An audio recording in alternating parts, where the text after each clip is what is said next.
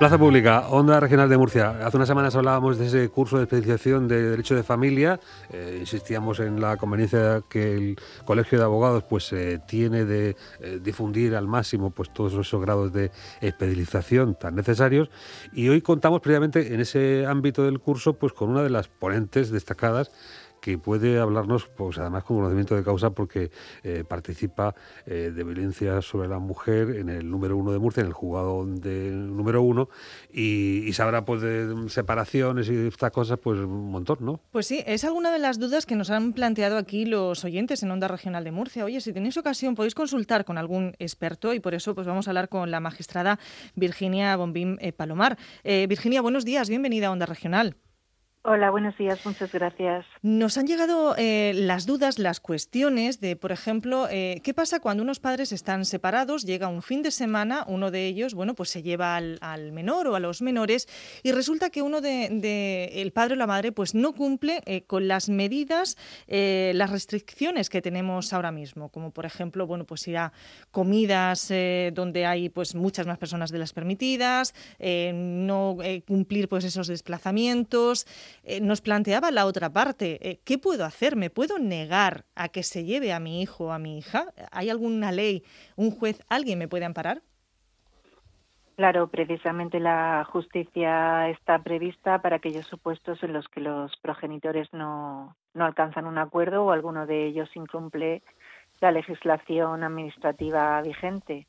Eh, hay que ponerlo en conocimiento del órgano judicial. Eh, las partes no deben tomar nunca una decisión unilateral y decir a la otra parte que no se puede llevar al hijo o tomar decisiones porque esas decisiones deben estar en manos de, los jueces. El artículo 156 del Código Civil prevé la posibilidad de que las partes entren en conflicto y deben ponerlo en conocimiento del Ministerio Fiscal, que convocará a las partes a una vista, también al Ministerio Fiscal, que es el representante legal de los menores, eh, que actúa en interés de los menores, y el juzgado resolverá si efectivamente se están conculcando estas normas y que por ese motivo el progenitor que de forma notoria o habitual no las cumpla no pueda cumplir con su régimen de custodia o de visitas o si una vez que se practiquen las pruebas sobre esa alegación se entiende que no es así, que no se estaba produciendo esta circunstancia. Mm. Bueno, es de suponer, porque es condición humana, que tenemos absolutamente todas las particularidades y singularidades que queremos necesarias invocar, pues que en este ámbito de la custodia, del régimen pues de, separación, se presenten, pues eh, ya digo, pequeñas eh, incidencias en el día a día. ¿Y esto cómo lo, sustenta directamente la Administración de Justicia? Porque mm, efectivamente usted dice es eh, el juez, la jueza quien tiene que dar la última palabra, pero en el día a día todo esto, ¿cómo se soluciona? Bueno, pues en el día a día generalmente lo tenemos que solucionar con sentido común. Quiero decir, no debería de existir ninguna diferencia entre los padres que están divorciados o separados y los padres que están conviviendo en la unidad familiar. El sentido común y el cumplimiento de las normas debería afectarnos a todos. Es verdad que los padres que están divorciados o separados en ocasiones tienen una peor relación, pero hay otros padres que están separados o divorciados que no tienen esa malísima relación o que al menos en relación con los hijos siempre buscan el interés superior del menor. Y en mi opinión, cuando unos padres se llevan muy mal, muy mal, muy mal, lo que debe prever la sentencia judicial es eh, numerosas pautas o patrones de comportamiento de conducta que pueden beneficiar a los menores de tal forma así que, que si con carácter previo les indicamos aquello que es correcto o aquello que no es correcto, las partes sabrán que atenerse. Tenemos muchos ejemplos, por ejemplo, la comunión. Pues si en la sentencia explicamos a las partes que no puede hacer un niño la comunión sin el consentimiento de ambos o que no se puede cambiar a un niño de colegio sin el consentimiento de ambos, probablemente trataremos de evitar con esa resolución que haya un conflicto, porque ellos ya con esa sentencia saben que hay determinadas cuestiones que deben de consensuar y en que en caso de que no lleguen a un acuerdo lo deben de poner en conocimiento de la autoridad judicial. En otras ocasiones no es solamente porque los ciudadanos o los progenitores se lleven mal. En ocasiones ellos desconocen y confunden lo que es la custodia con la patria potestad y entienden que por tener la custodia pueden hacer algunas cosas que conforme a la ley deberían de contar con el otro progenitor. Fíjese que nos está poniendo ejemplos de la vieja normalidad. En este escenario de pandemia, las excepciones eh, pueden ser mil, ¿no? Entiendo que incluso los propios temores de alguno de los eh, cónyuges en relación a si está a buen recaudo eh, con la otra parte el hijo, si se le mm, podrá prevenir contra la COVID, si será respetuoso con las normas. Eh, siento que, que, todo esto pues será exponencialmente más complejo, ¿no? Sí es más complejo, pero también he de decir que nosotros no hemos detectado un incremento notorio de este tipo de peticiones. Quizá en algunas ocasiones algún escrito indicando el ejercicio inadecuado de la custodia por parte de algunos progenitores, pero no tenemos un incremento notorio de incidencias por este tema. En la mayor parte de los supuestos los ciudadanos respetan las disposiciones de las autoridades sanitarias, estén o no divorciados, y realmente no tenemos ese incremento, al menos que haya llegado a conocimiento de los juzgados de familia en Murcia.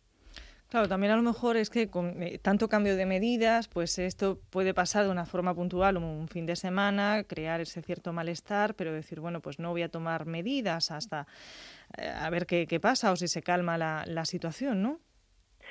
Vamos a ver, en el periodo duro del confinamiento sí detectamos una notoria conflictividad porque en aquel momento no se, eh, no se sabía o era una situación novedosa si se debía entregar a los menores, si debían de intercambiarse los periodos de visitas, si el COVID había determinado la suspensión, pero a día de hoy realmente esas incidencias no nos están llegando a los, a, a los juzgados. Puede que haya algún pequeño incidente, pero en mi opinión está muy reglado. Cuando los menores deben ir al colegio, eh, por ejemplo, las fiestas de cumpleaños, pues se sabe a día de hoy que no se pueden celebrar o que el límite está establecido en lo que cada semana la autoridad sanitaria nos va indicando. Puede que en algún caso concreto las partes se pierdan porque cada semana o cada dos semanas tenemos unas instrucciones nuevas sanitarias, pero sinceramente nosotros no hemos detectado que esto suponga un problema a día de hoy.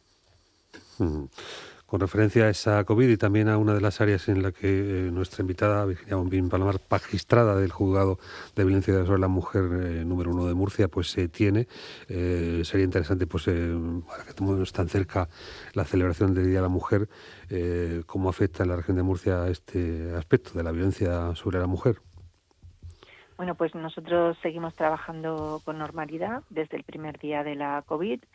Somos servicio esencial y no se, no se ha paralizado en ningún momento ni la instrucción de los asuntos por delito de violencia de género y a día de hoy se siguen celebrando tanto los asuntos penales y los asuntos civiles, respetando las medidas de seguridad, respetando las medidas de aforo en las salas de vistas, en algunas ocasiones realizando las actuaciones de forma telemática eh, a través de videoconferencias, pero nosotros seguimos trabajando con plena normalidad desde el 16 de marzo del año pasado.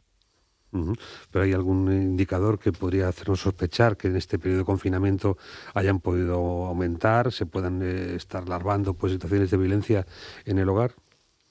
Y efectivamente la convivencia se hace muchísimo más dura en los supuestos de maltrato o en los supuestos de violencia y si notamos eh, tras el, el periodo en el que terminó el confinamiento más duro que se incrementaron las denuncias de aquellas mujeres que referían que durante el periodo de confinamiento sufrieron maltrato. A día de hoy la mayoría de estas denuncias ya han sido investigadas y ya se han tramitado y remitido los asuntos al juzgado de lo penal correspondiente para su enjuiciamiento. Mm. Pero sí es cierto que esa convivencia determinó más llamadas al 016 y mayores o más numerosas las denuncias en los tres meses siguientes. A día de hoy se ha normalizado el número de denuncias en relación con la COVID. Pues para todas aquellas mujeres saber que la justicia está ahí y que tienen ese ese amparo. Nos ha gustado mucho hablar con la magistrada Virginia Bombín Palomar, que nos explique, que ponga luz, bueno, pues estas cuestiones que, que surgen en el día a día y más en estos meses tan complicados de, de pandemia.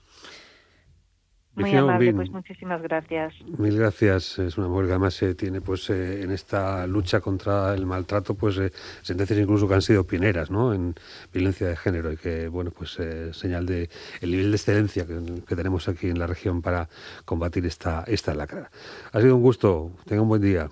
Muy amable, igualmente. Un saludo.